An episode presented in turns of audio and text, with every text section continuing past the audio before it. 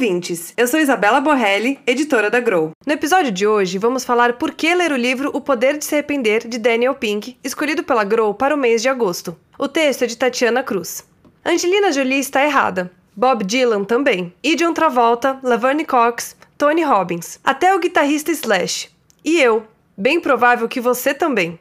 Quem afirma categoricamente isso é Daniel Pink, autor best-seller do New York Times, com livros traduzidos para 35 idiomas e festejado especialista em ciência do comportamento no mundo dos negócios. Nascido em Columbus, Ohio, Pink desenvolveu uma carreira brilhante como palestrante e escritor, fundindo conceitos de psicologia, neurociência, economia, biologia e outras pesquisas para desafiar suposições amplamente aceitas sobre nossas emoções e comportamentos. E o mais recente desafio atinge em cheio o coração do americano comum e dessas celebridades acima também, o pensamento positivo. Marco zero do movimento Positive Thinking, os Estados Unidos foram os responsáveis, lá por meados dos anos 1950, pela difusão de uma mensagem global: ande para frente sem olhar para trás. Incomodado com esse mantra, Pink começou a prestar atenção nessa mentalidade americana e a encará-la como um tema de análise. Seus estudos o levaram a contabilizar mais de 50 livros com o título No Regrets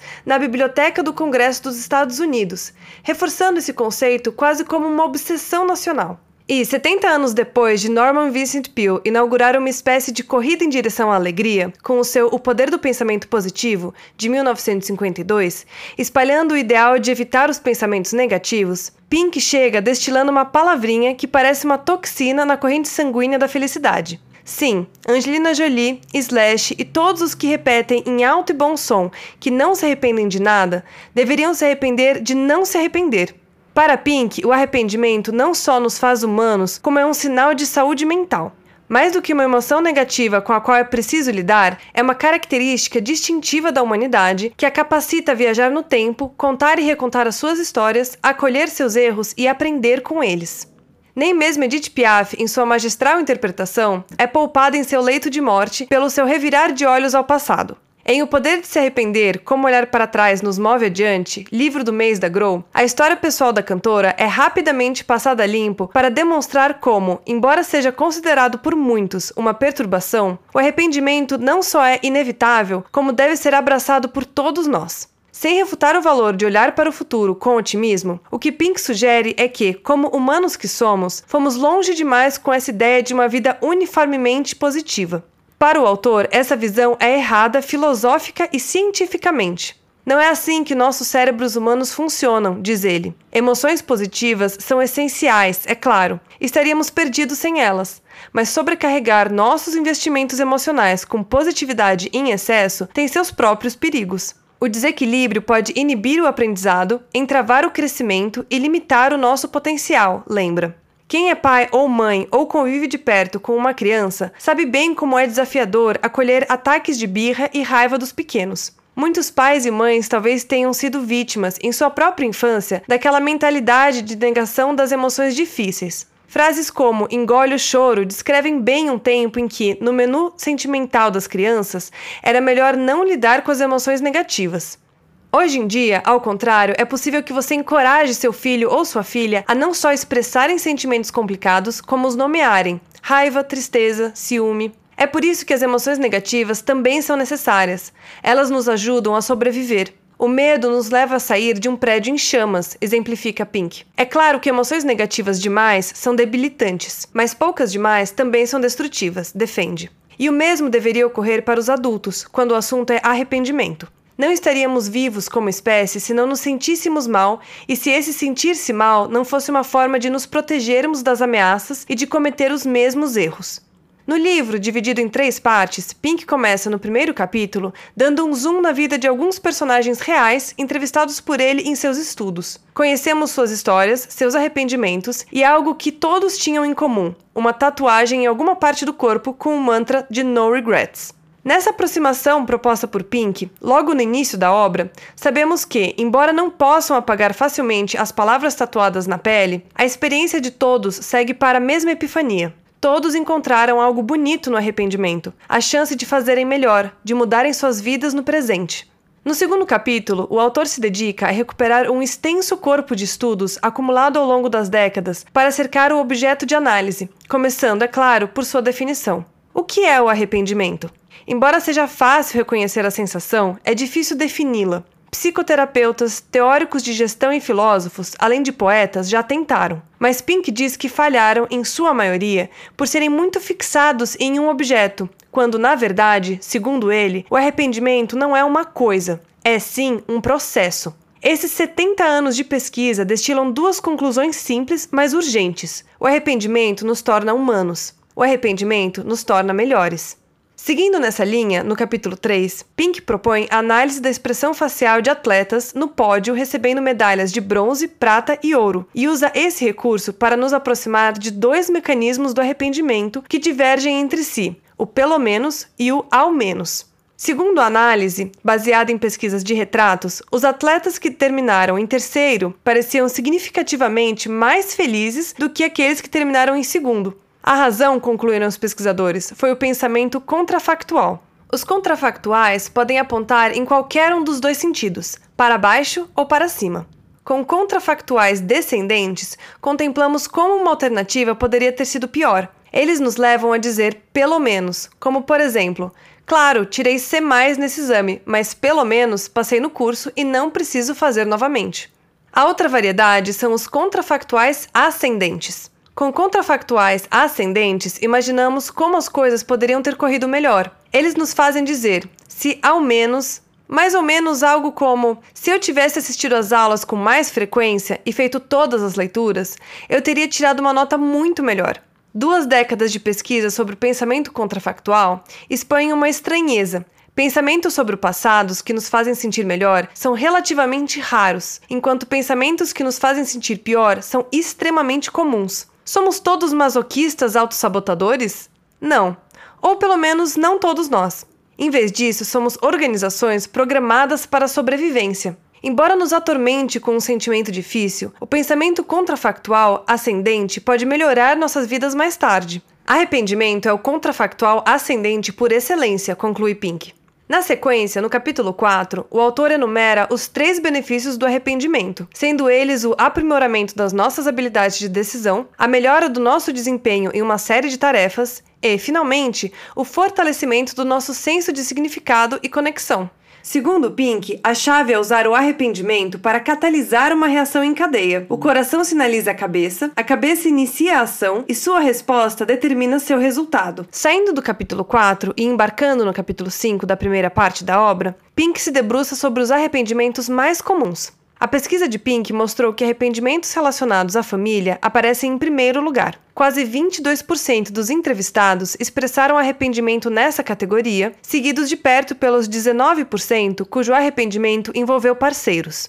Logo atrás e agrupados firmemente estavam os arrependimentos de educação, carreira e finanças. A saúde e os arrependimentos a respeito dos amigos completaram a lista. É na parte 2 do livro que o leitor encontrará o cerne de todo o extenso trabalho de Pink. Em Arrependimento Revelado, o autor disseca os resultados dos dois projetos de pesquisa coordenados por ele. Em 2020, trabalhando em uma pequena equipe de especialistas em pesquisas de opinião, o especialista colocou em curso a maior análise quantitativa das atitudes americanas sobre arrependimento já realizada, o American Regret Project. Foram coletados e categorizados arrependimentos de mais de 4 mil pessoas.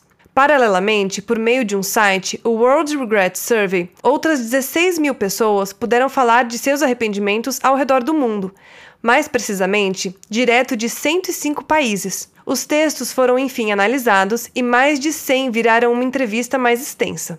No capítulo 6, Pink revela algo inédito até então: uma estrutura profunda por trás da maior parte dos arrependimentos, Estrutura essa que transcende os domínios da vida das pessoas, como trabalho, família, saúde, relacionamentos, entre outros. Seriam quatro pilares que perpassam vários comportamentos e que ele conceituou como categorias de arrependimento: os arrependimentos de base, os de ousadia, os morais e os de conexão.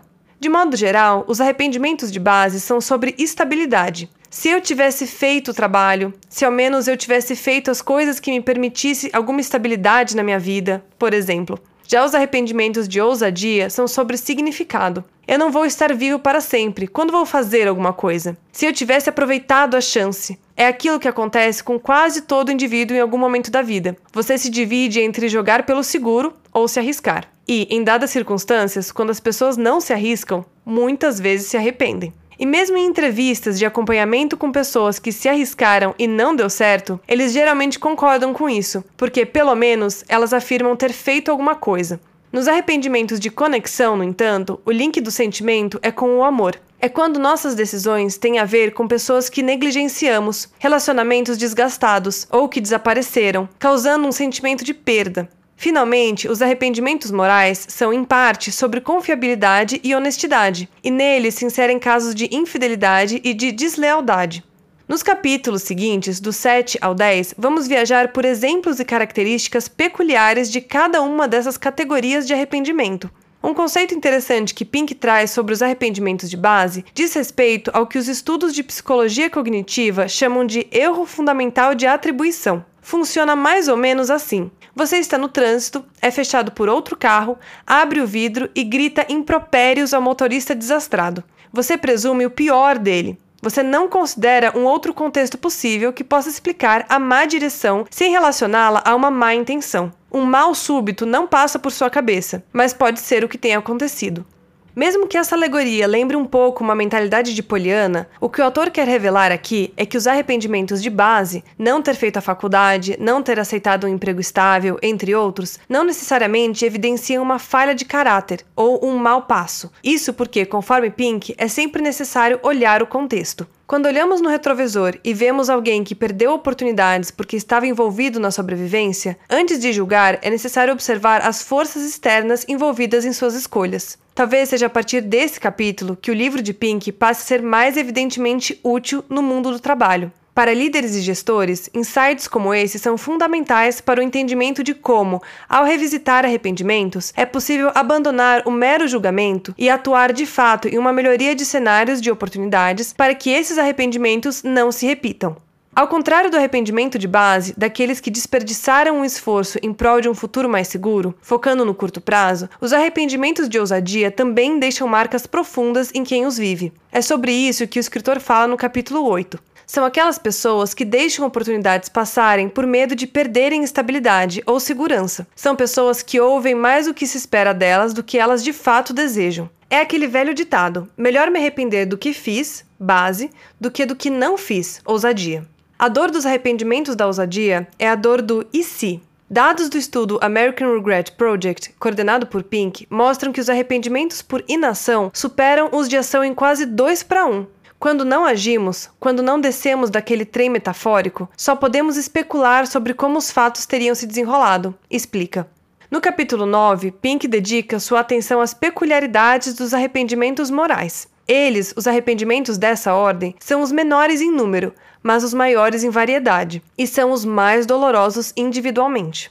Finalmente, a última categoria, a dos arrependimentos de conexão, é trabalhada com detalhamento nos capítulos 10 e 11, onde o autor salienta que esses sentimentos advêm de relacionamentos que foram desfeitos ou que permanecem incompletos. Os tipos de relacionamento que produzem esses arrependimentos variam: cônjuges, pais, filhos, irmãos, amigos, colegas. A natureza da ruptura também varia. Alguns relacionamentos se desgastam, outros rasgam. Alguns foram inadequadamente costurados desde o início. Os arrependimentos de conexão soam assim: se ao menos eu tivesse entrado em contato. Quando nossas conexões com os outros se desfazem e se desintegram, sofremos. E quando a culpa é nossa, sofremos ainda mais. E isso se revela não apenas no amor romântico, como muitos podem pensar. Isso é sobre trabalho também. O elogio que não demos por algum excesso de escrúpulo, a sensação de sermos inoportunos ao nos conectarmos com alguém, manifestando uma dúvida em uma palestra ou mesmo um exemplo comum que poderia enriquecer uma ideia durante um brainstorm. Conectar é do humano, estando, conforme algumas pesquisas, acima até mesmo da necessidade de dinheiro ou fama seria um significado para as nossas vidas, e muitos gestores deveriam se preocupar em oferecer ambientes mais acolhedores para a troca. Talvez a parte mais esperada por quem quer partir para ações práticas surja apenas no final do livro. Depois de recuperados, revelados e analisados, os arrependimentos podem ser, segundo o autor, um instrumento para transformar a emoção negativa em um estímulo de melhora das nossas vidas. Nos capítulos que finalizam a obra, do 12 ao 14, Pink nos ensina a desfazer e reformular alguns arrependimentos para ajustar o presente por meio de um processo simples de três etapas. Resumidamente, a ideia é construída com dicas para os dois principais tipos de arrependimento, de ação ou inação. Para um arrependimento de ação, desfaça-o pedindo desculpas, fazendo as pazes e reparando o dano quando possível, diz o especialista. Para qualquer arrependimento, de ação ou de inação, falar sobre ele é saudável, ajuda a aliviar a angústia. Se a ideia é usar a técnica dos arrependimentos antecipados na tomada de decisão, Pink sinaliza dois caminhos. Se você não está lidando com um dos quatro principais arrependimentos, busque satisfação na maioria das decisões. Faça uma escolha, não duvide de si mesmo e siga em frente. Se estiver lidando com um dos quatro arrependimentos, maximize as decisões mais importantes. Projete-se para um ponto específico no futuro e pergunte-se a si mesmo qual escolha irá ajudá-lo a construir uma base sólida, assumir um risco sensato, fazer a coisa certa ou conectar-se com os outros. Em uma sociedade cada vez mais conectada, cobrada por performance de felicidade instantânea nas redes sociais, fica evidente como não equipamos as pessoas, especialmente os jovens, para lidar com emoções negativas. São vários casos de depressão e ansiedade demonstrando o quanto estamos todos, de alguma maneira, quebrados. E o que Pink faz nesse livro é subverter a lógica da positividade sem fim, desarmando essa cilada. Além de selfies sorridentes e checklists de sucesso, lidar com os erros, arrependimentos e competências a serem melhoradas, não só do ponto de vista individual, como profissional e coletivo, é urgente para que os próprios locais de trabalho possam gerar uma cultura que ofereça algum grau de conexão, de fazer o correto, de geração de estabilidade ou mesmo de trampolim para riscos sensatos. São os quatro pilares do arrependimento formulados por Pink, pautando decisões que gerem oportunidades e não mais erros pela pressa de sorrir e ser feliz feliz a qualquer preço. Espero que vocês tenham gostado do nosso episódio e aproveitem muito a experiência de agosto. Até mês que vem!